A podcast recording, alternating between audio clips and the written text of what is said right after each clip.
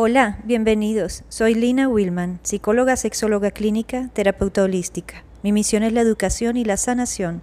A través de mi podcast te invito a crecer conmigo y transformarnos. Esto es EduSex, educación sexual, todo aquí con Lina Willman.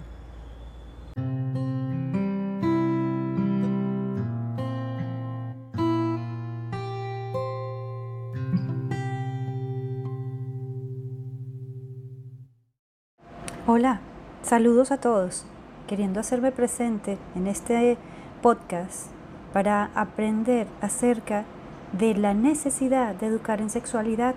Vamos a trabajar a través de estos espacios un poco el tema de la importancia de vivir felizmente la sexualidad. Y es porque resulta lamentable que una dimensión del ser humano tan importante y placentera como la sexualidad esté convirtiéndose por diversos motivos y causas en tantas frustraciones. Y eso es uno de los más decisivos eh, problemas que enfrentamos los educadores en estos temas, la falta de educación sexual.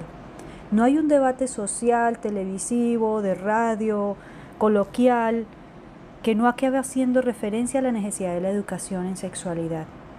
Solo encontramos la importancia de esto cuando lo atribuimos a todo lo que tiene que ver con lo relacionado con el sexo, con las enfermedades de transmisión sexual, con el aborto, con los abusos sexuales, con el uso de la planificación, con el SIDA o la impotencia o la píldora del día después. Pero esto no hace referencia a la necesidad de educar en sexualidad. Y hay que tener mucho cuidado porque es un lenguaje como una escalera en la que pretendemos ascender a la comunicación y a la liberación pero que de ella podemos bajar a la confusión y a la dominación, porque el problema no radica tanto en no entendernos, sino en creer que si lo hacemos en una realidad bajo la cual estamos siendo todos educados, estamos hablando de cosas muy diferentes. Entonces, ¿qué es lo que entendemos por educación? Cuando yo hablo de educación y no de la una mera instrucción o de solo información, ni siquiera estamos hablando de socialización, porque la educación tiene dos dimensiones muy importantes. Una se refiere al saber pensar y otra al saber convivir. No basta para estar educado o educadas dominar los conocimientos más avanzados. Es preciso dominar la capacidad de discernir, de analizar, de criticar. Y la persona educada sabe buscar por sí misma el conocimiento, sabe distinguir el conocimiento riguroso del adulterado, sabe que el conocimiento no es inocente. Y esto es lo que sucede con la educación sexual. Cuando educamos a nuestros niños, a nuestros jóvenes, ellos van a poder tener la capacidad de reflexionar, discernir y distinguir cuando algo es un conocimiento que venga de una buena parte confiable a un conocimiento adulterado, como lo es la pornografía. Entonces, es importante tener en cuenta que mientras la investigación esté en manos de contenidos, de métodos, conclusiones, la difusión y la aplicación del conocimiento tiene un carácter muy androcéntrico, es decir, la otra dimensión de la educación tiene que ver con la ética. La persona educada sabe respetar a los demás y esto es importante en la sexualidad. Tiene solidaridad y compasión, reconoce su dignidad y la de los demás. Entonces a la hora de hablar de la sexualidad hay que tener esto en cuenta. ¿Mm? Hablemos pues de la educación como un fenómeno que se refiere al desarrollo integral de todas las potencialidades del ser humano y la sexualidad no puede quedarse atrás. Por otra parte, es necesario señalar que la educación no solamente circunscribe a las etapas infantiles y juvenil, sino a todo el, digamos, el, el discurso de la existencia. Y además que la educación no tiene lugar solamente en el ámbito escolar, de una manera formalizada, sino en muchos ámbitos y escenarios de la vida. Tenemos que entrar a entender la educación. ¿Cuáles son estos ámbitos? La familia, la calle, los medios de comunicación, porque constantemente nuestros hijos, nuestros chicos están aprendiendo acerca de la sexualidad, pero como lo habíamos hablado, de una forma no rigurosa. Todo educa o deseduca. Y todos y todas estamos educando o deseducando. Querramos o no abordar el tema de la sexualidad, que es un, en un podcast eh, próximo que voy a hablar de cómo hablar de sexualidad a nuestros hijos, voy a tocar este tema, es importante hacer la introducción a este, de cómo podemos vivir la, la sexualidad de una manera positiva, porque quien toma conciencia de un problema está en condiciones de resolverlo. Eso es un principio sociológico. Entonces, eh, al entender cómo aprendíamos de alguna manera a hablar sobre la sexualidad y en algunas entidades educativas se hace, o algunos profesionales lo hacen con una muy buena disposición, pero quedan en el camino, porque al abrir un libro de texto sobre sexualidad humana que encontramos, capítulos sobre anatomía, fisiología, y esto es una escena para el supuesto de que es preciso entender la base biológica. Claro que sí. Pero la biología presentada en estos textos está además consagrada solo a la anatomía y, fisiología de los órganos genitales, no a los receptores táctiles de la piel, no a las partes del cuerpo, a los labios, a todas las zonas erógenas del cuerpo, a la parte que tiene que ver con con las preferencias aromáticas, si lo fuésemos a hablar de esta manera. Entonces, descubrir la fisiología de la excitación, pero no la del placer, no cómo manejar los sentidos. Entonces, esto tiene que ver que va de la acción que se habla, de lo, que, de lo prohibido, de lo que no debiera suceder. Pero no se habla de cómo manejar las fantasías. En consecuencia, ¿qué encontramos? Que se presenta como fundamental solo el tipo de biología. Es como cuando queremos empezar a aprender, eh, digamos, música.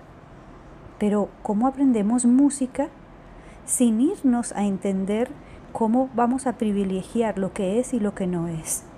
Entonces podemos abrir un texto de música, pero no vamos a encontrar los capítulos sobre cómo utilizar nuestros nervios, nuestros vasos sanguíneos, nuestros huesos y nuestros músculos de los dedos para tocar el piano, de las manos para tocar los platillos o los violonchelo, y ni siquiera de la boca o de la garganta para tocar la flauta o para cantar. Es así mismo. Entonces, el solo hecho de entender la fisiología del oído no es lo mismo que entender el sentido del ritmo.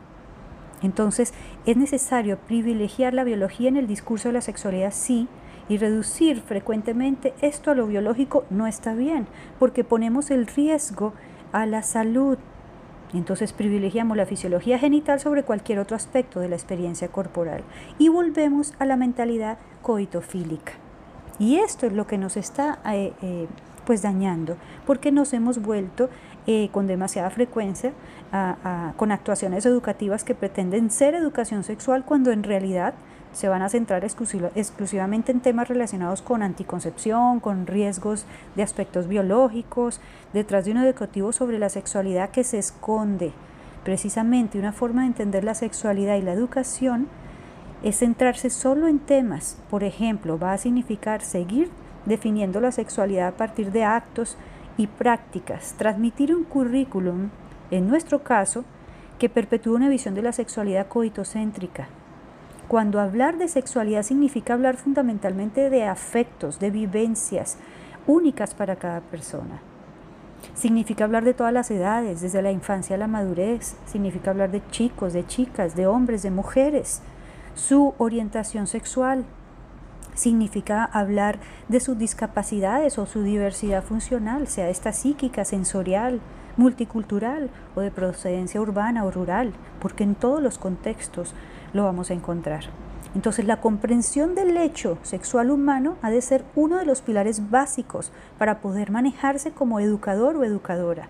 Y este modelo de referencia es así pues como la sexualidad es importante eh, hablarla en términos de sexualidades, o sea, que abarca para poder hacer una revisión crítica de nuestras actitudes, creencias y las vivencias propias de la sexualidad. Solo de esta forma vamos a poder entender y aclarar estos conceptos. ¿Mm? Estos están conectados significativamente y no son iguales, aunque se los use muchas veces como tales. Por ejemplo, se tiende a confundir sexualidad con sexo, e inclusive género, o inclusive toda la parte erótica. Entonces hay que ayudar a clarificar de una manera eh, como en el hecho del sexual humano, como el hecho de los sexos, son tres realidades. Una es la sexuación, otra la sexualidad y otra la parte erótica. Son tres realidades que pueden estudiarse por separado, aunque sean vividas conjuntamente por todo ser humano. Por ejemplo, si hablamos de sexo, sería el conjunto de elementos gradualmente que configuran una persona y que la hacen como sexuada, en masculino o en femenino. Esto quiere decir que construirse como hombre o como mujer es el resultado de un proceso. Este proceso se desarrolla a lo largo de nuestra vida y en el que se concatenan toda una serie de niveles o elementos de estructuras. El primero tiene que ver con el sexo genético, el sexo gonadal, si tenemos testículos o tenemos ovarios, el sexo genital, si venimos con pene o con vulva, el sexo somático o morfológico, es lo relacionado a las hormonas. Y esto va a dar lugar a una figura corporal que varía a lo largo de la infancia, la pubertad, la juventud, la madurez, todo el desarrollo del ser humano. Y el segundo tiene que ver con el género, que por otra parte es una construcción sociocultural. Aquí hay mucha desinformación al respecto, porque este, el género varía de una cultura a otra y define las características emocionales, intelectuales y de comportamiento en las personas por el hecho de ser hembras o machos. Entonces serían características que la sociedad asigna a las personas para masculinas o para femeninas de una manera más convencional. Entonces, cada uno de estos nos enseñan a distinguir entre sexo y género. Es útil para diferenciar lo que es biológico de aquello que no lo es, o sea, lo cultural. Entonces estos dos niveles o elementos que nos llevan a la posibilidad de ser hombre o mujer, aunque cada una de ellas en sus grados o en sus matices, hay muchas maneras de estructurarse como hombre y muchas de hacerlo como mujer en muchos aspectos. Entonces es por esto entender que para utilizar esta metáfora lingüística, el sexo es el significante y la sexualidad es el conjunto de significados, lo que tiene que ver con lo afectivo, lo práctico, lo ideológico.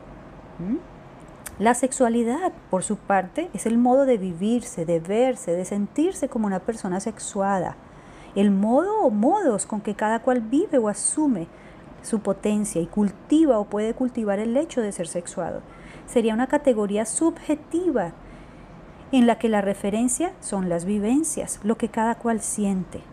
Por eso la sexualidad no es un instinto, sino un valor humano, una cualidad, una dimensión porque todas y todos somos seres sexuados, como todos y todas somos personas.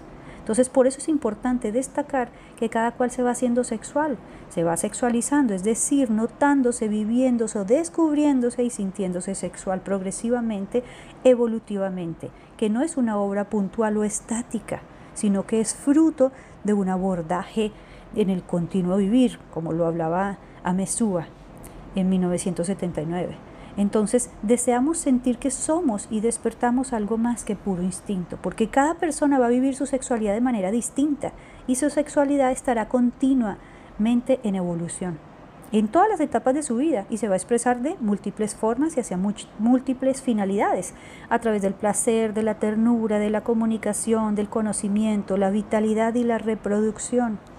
Y de nuevo entendiendo lo que va a estar influenciado por la socialización que cada quien esté viviendo. Por, un, por, un, por otro lado está el concepto, digamos, de la parte erótica, que esta es la forma concreta de expresar todo esto anterior que hemos hablado.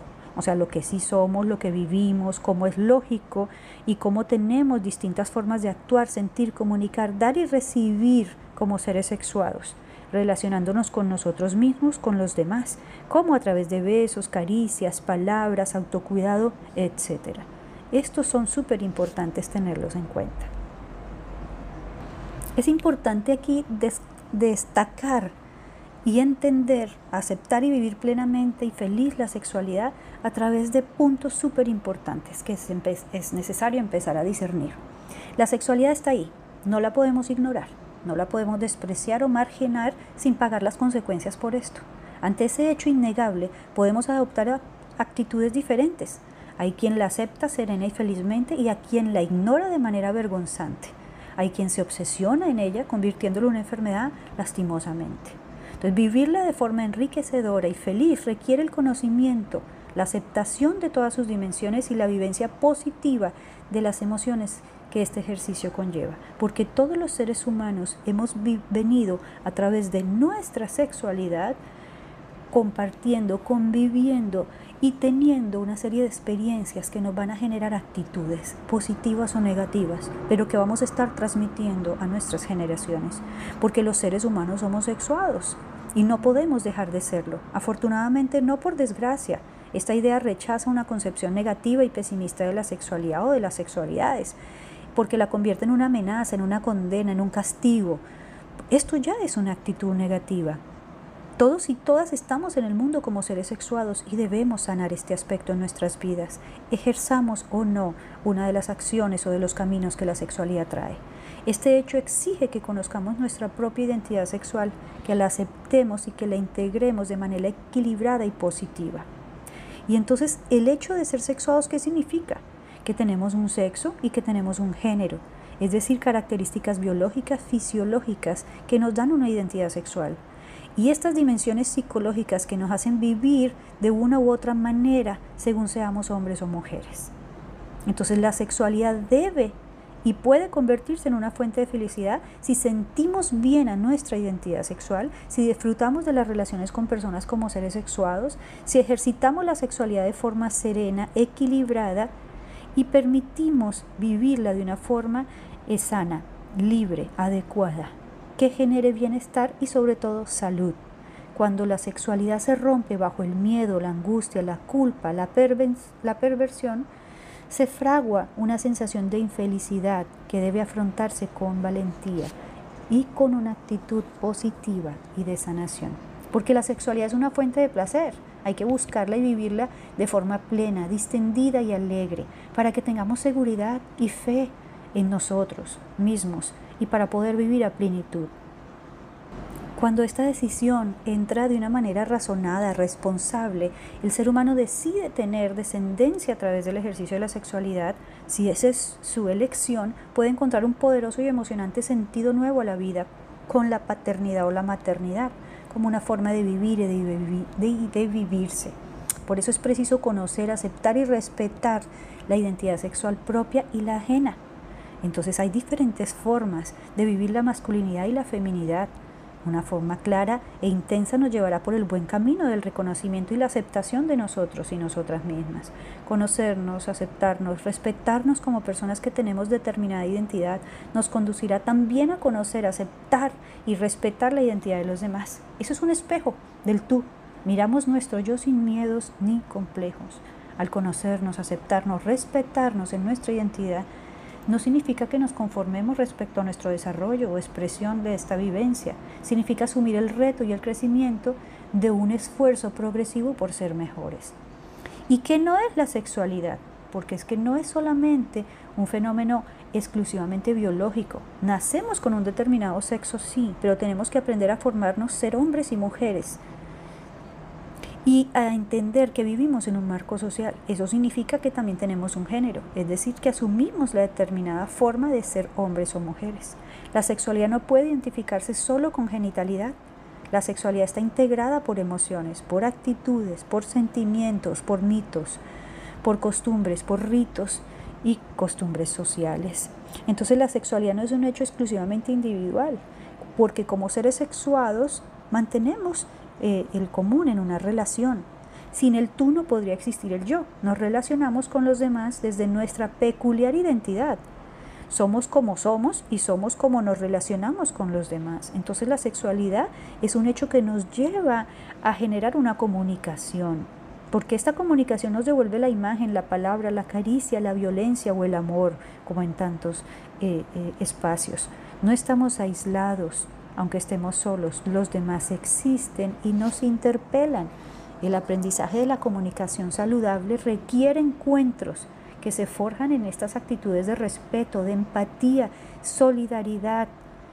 Y esto tiene que aparecer siempre inherente, estos valores, a la sexualidad, porque tenemos que aprender a recibir, a dar, a pedir, rechazar y encajar en este rechazo. Tenemos que aprender a decir a los demás y a los demás, no, no me gusta, no quiero, esto no me hace sentir bien. Necesitamos aprender a poner límites, a pedir ayuda, a decir basta. Porque la sexualidad puede ser vivida por cada persona de una manera muy peculiar. Y por eso reitero, la sexualidad no puede confundirse solo con genitalidad, ya que esta solo es una parte de, en aquella. El verdadero órgano sexual de los seres humanos es el cerebro. Es allí donde organizamos el contenido de los sentidos y le damos forma para enseñar adecuadamente. porque este ejercicio de la sexualidad influye en nuestras concepciones, actitudes, valores y emociones. El ser humano tiene sexualidad como lo tienen los animales. La diferencia es que el ser humano hace uso de ella, guiado por la libertad y por la responsabilidad. Entonces, aunque el concepto de normalidad es complejo, hay situaciones en las que es difícil salir solo sin la ayuda de especialistas.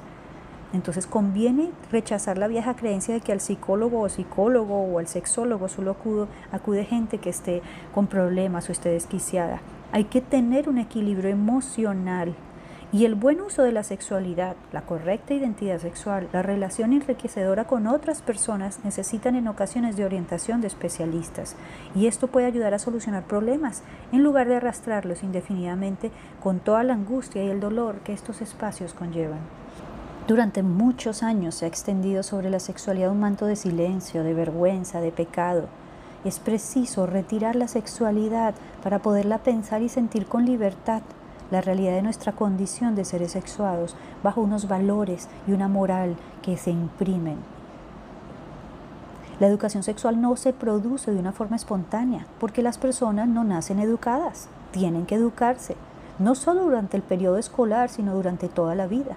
La educación no es un proceso intencional que persigue solamente unos fines y utiliza estrategias al respecto de cada persona que le ayudan a pensar y relacionarse. Educadores y educadoras no pretenden que los aprendices acaben pensando como ellos, sino que acaben pensando por sí mismos. Como dice Holderlin, los educadores forman a sus educandos como los océanos forman a los, a los continentes, retirándose. Lo que nosotros entendemos es que nuestros educados nos puedan decir, ayúdame a pensar y hacer las cosas por mí mismo. Cada etapa del desarrollo humano tiene unas peculiaridades que es imprescindible conocer para saber actuar de forma adecuada. Por eso la psicología evolutiva tiene unas etapas que sin querer ser rígidas ni iguales para todos, permiten conocer formas de ser, de reaccionar y de vivir la sexualidad. Por eso es importante conocerlas, cada persona respecto a su evolución, y por eso educadores y educadoras, para poder intervenir en esta educación, debemos hacer parte de esta psicología evolutiva. Conviene, por ejemplo, saber qué es lo característico de las preguntas infantiles, porque es más importante que saber lo que hay que responder es conocer lo que realmente nuestros hijos preguntan. Lo mismo en la adolescencia. La educación exige conocimiento, aunque no solo, sobre todo exige amor, un amor que ayude a intervenir certeramente para dar la confianza, la seguridad y la respuesta adecuada a nuestros adolescentes. La, educación sexual no consiste solo en adquirir conocimientos. No es la única, no es la esencial, porque la educación afecta a todas las dimensiones de las personas y tiene que ver con la esfera de sentimientos, de actitudes, de valores. Saber muchas cosas sobre la, sobre la sexualidad no significa que sepamos vivirla de forma satisfactoria y plena. No lleva consigo que sepamos aceptarnos y que sepamos relacionarnos con los demás. La verdadera educación tiene un carácter integral, es decir, que incluye a todas las dimensiones de las personas. El conocimiento es necesario, pero no es suficiente, porque no se educa de una vez para siempre, porque hace falta educarse durante toda la vida. Hay quien piensa que la educación es solo una tarea que se realiza en la infancia y en la juventud. No, la educación es una tarea interminable que afecta a toda la vida de las personas. Entonces, cuando hablamos a padres y madres o al equipo profesorado sobre educación sexual, inmediatamente pensamos en lo que tienen que decir o hacer con sus hijos e hijas. No es lo que tienen que aprender y mejorar en sus propias vidas. Entonces, la educación sexual ha de ser un compromiso de toda la comunidad educativa.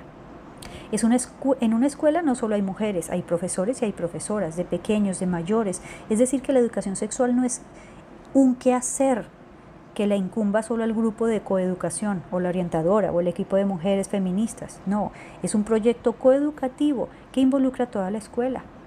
No a un niño, no a una niña, simplemente que se resista a 10 profesores que estén en acuerdo. No, es necesario que hayan ideas que estén aliadas a comportamientos de todos los docentes, de todo el sistema. Por eso resulta imprescindible que la institución revise y corrija sus pautas de comportamientos negativos.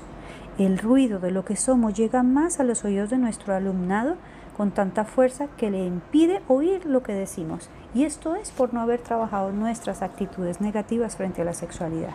Familia, escuela, sociedad tienen que trabajar de manera intencional mancomunada y coordinada en la educación de la sexualidad. No solo los padres y los madres, que, es, que, son algo de lo que yo trabajo en mi cotidianidad con Escuela para Padres. No basta solamente eso, también la escuela. Es preciso que toda la sociedad contribuya al proceso educativo. Hace falta un pueblo entero para educar bien a un niño o una niña, como dice el famoso aforismo africano.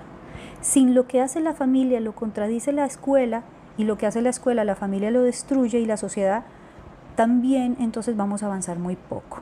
Entonces la educación es un proceso que debe ser guiado fundamentalmente por el amor. Quien ama, educa. Hablamos de un amor auténtico que nos aleja del autoritarismo y de la permisividad. Un amor que observa, que escucha, que comprende, que compromete y que exige. Si la educación es algo importante es porque tiene que ver con la comunicación. Y si la comunicación es importante es porque tiene que ver con el amor.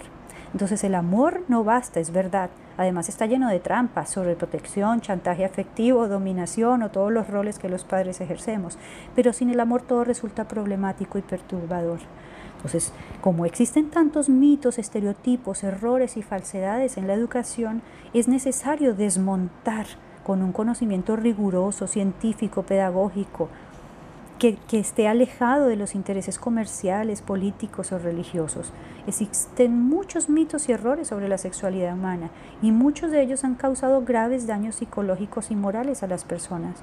La educación nos va a ayudar a desvelar estas falsedades en aras de una vida sexual más feliz, porque la sexualidad nos enseña a descubrir pautas sexistas que están presentes en el lenguaje, en el trabajo, la política, la enseñanza y la sociedad en general. Entonces, entender la educación que es para la vida, promover comportamientos sexuales responsables va a ser nuestro propósito. Y de esto, antes de pasar a mi siguiente podcast de cómo hablar de sexualidad a los padres, les dejo la lista de comportamientos de lo que debe ser un adulto sexualmente sano. Con esto cierro este podcast porque es importante entender cuándo una persona adulta es sexualmente sana de lo contrario, debemos revisar estos lineamientos, estas actitudes y trabajar de alguna manera en sanar. ¿Cuándo es una persona sexualmente sana? Cuando valora su propio cuerpo, cuando busca información según sea necesario. Afirma que el desarrollo del ser humano comprende un desarrollo sexual, el cual puede o no incluir la reproducción o una experiencia sexual genital adecuada. Interactúa con ambos géneros de una manera respetuosa y adecuada. Afirma su orientación sexual y respeta la orientación sexual de los demás.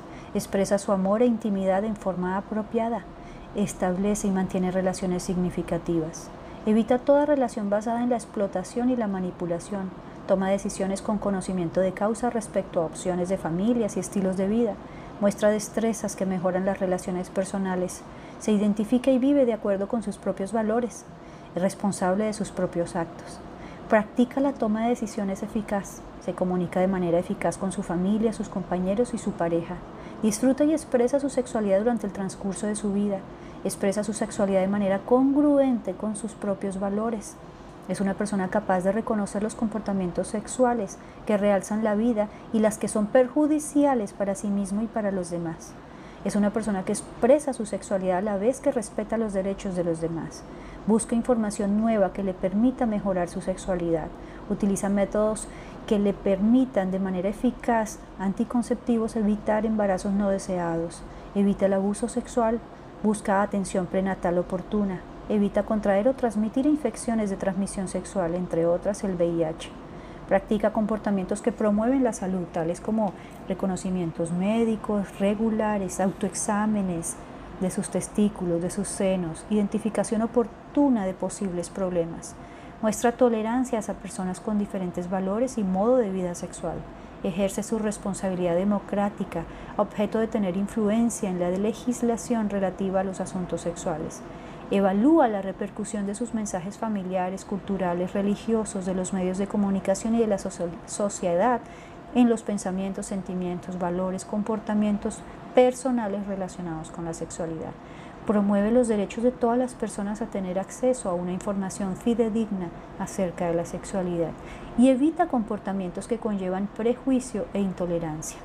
Además, rechaza los estereotipos respecto a la sexualidad de diversas poblaciones.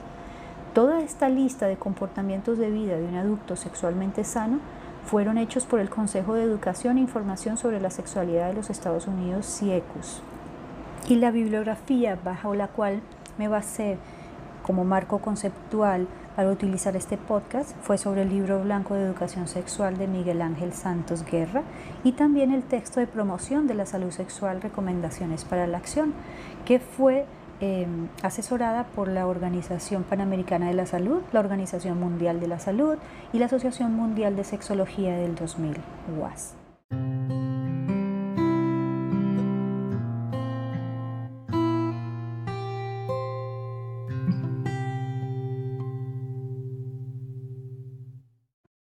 Gracias por quedarte en este camino conmigo, por escucharme, por ayudarme a ampliar estos conceptos sobre sexualidad y por ayudarme a difundir una sexualidad sana, saludable y placentera para la salud y el bienestar del ser humano.